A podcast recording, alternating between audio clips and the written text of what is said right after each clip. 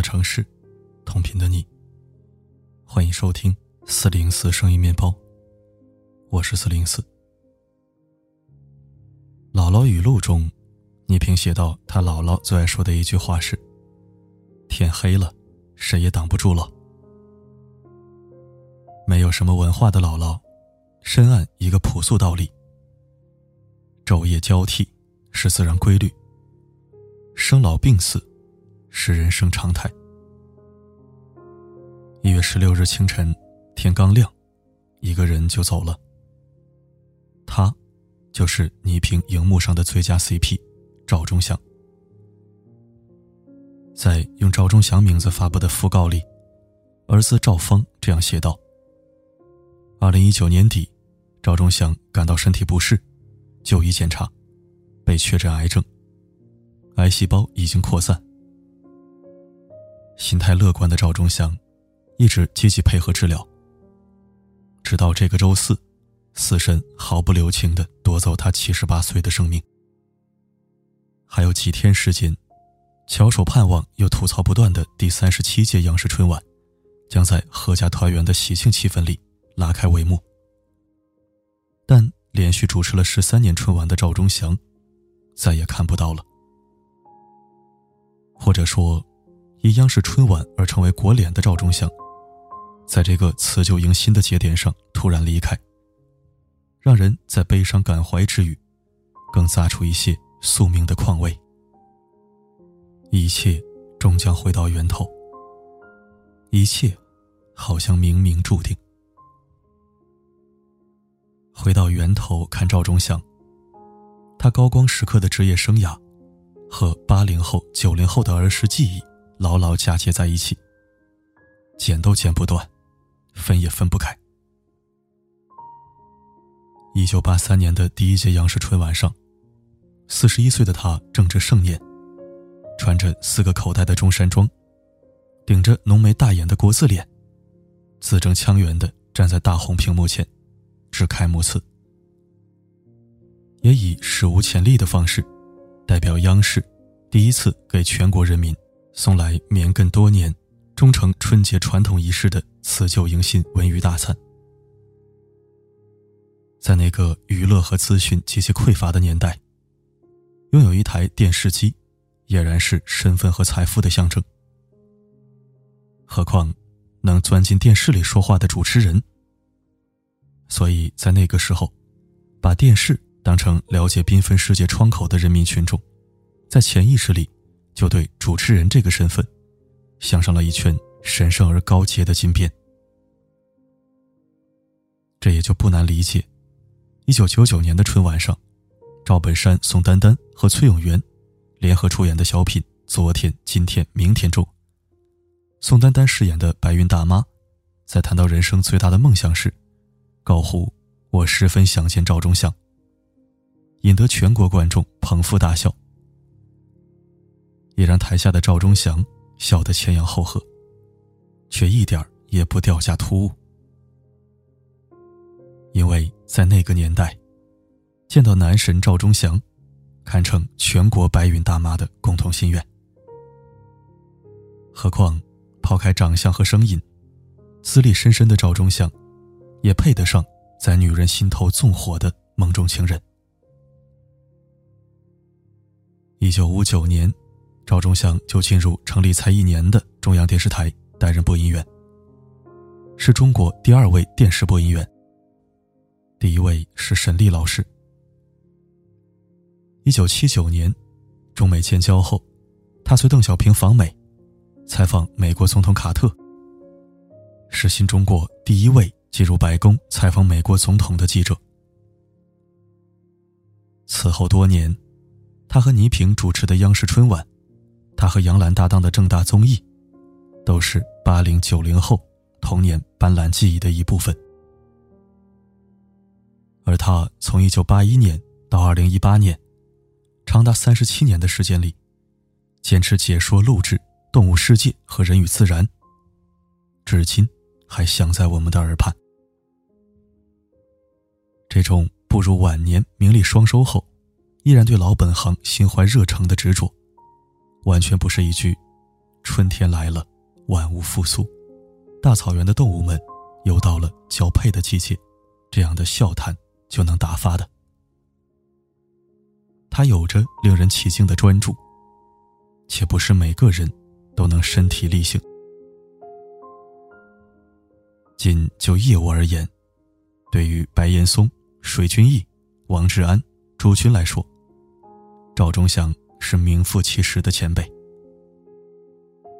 而对于我们，原来看电视，现在看手机，已迈入中青年的我们来说，用音容笑貌和磁性声音陪伴许多往事的赵忠祥，更像是一个素未谋面的故人。他见证了我们终将逝去的青春岁月，也让我们在对他的回忆里一遍一遍确认自己。所以，他的离世。就像我们体内的一部分，嘎嘣断裂，碎落一地。哪怕他也有争议。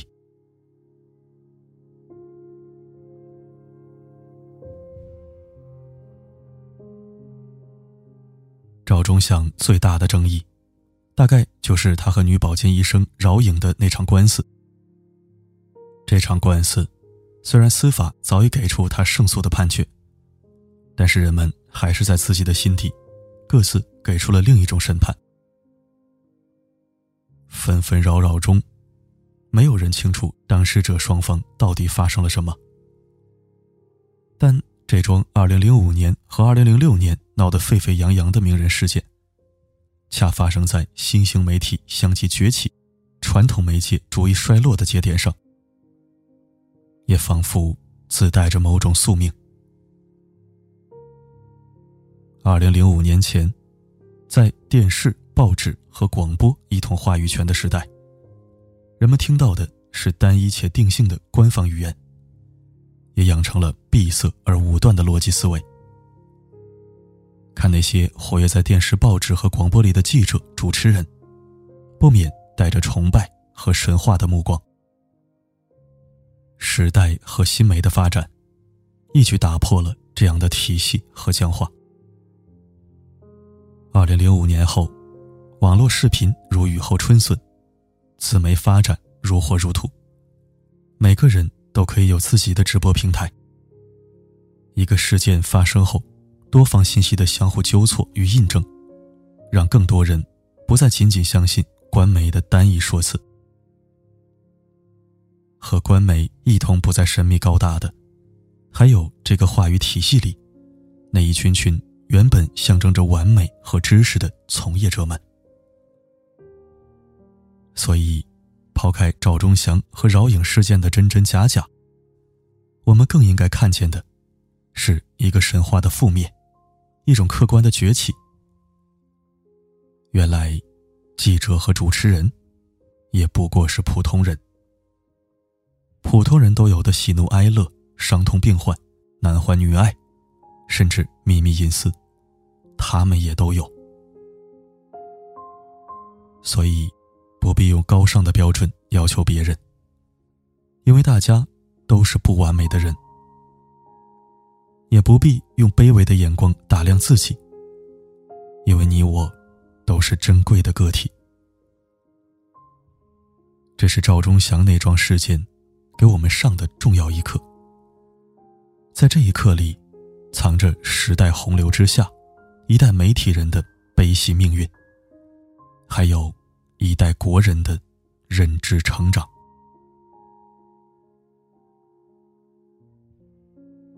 听闻赵忠祥老师离世的消息后，我的心中只闪过一句话：那个不完美的老人，再也不会有了。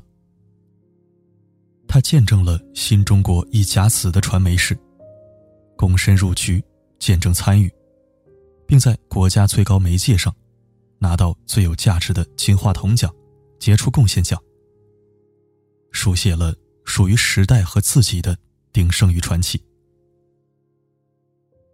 他曾深陷丑闻，因为男女关系被全民群嘲，因为广告代言被工商总局点名批评，还因为晚年出售字画而遭受。道德拷问。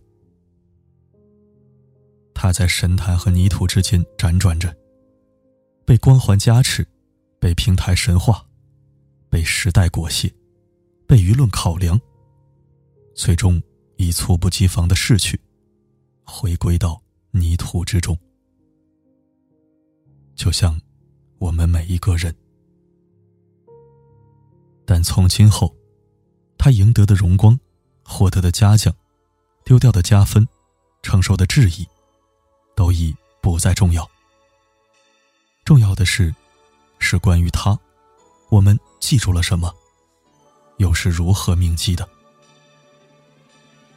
就像我们身边那些有过深刻交际、有种挥手告别的很多父辈一样。赵老师，走好。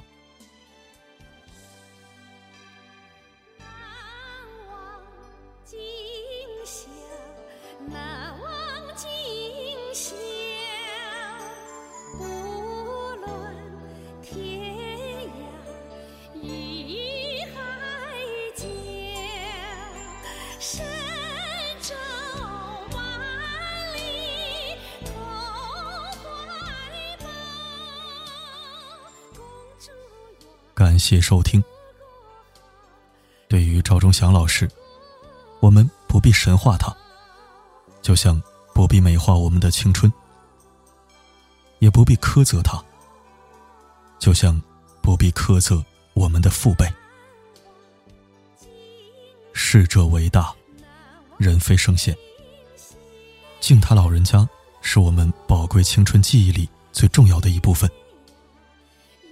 愿他。天国安好，极乐幸福。好了，今天就说到这儿。我是四零四，不管发生什么，我一直都在。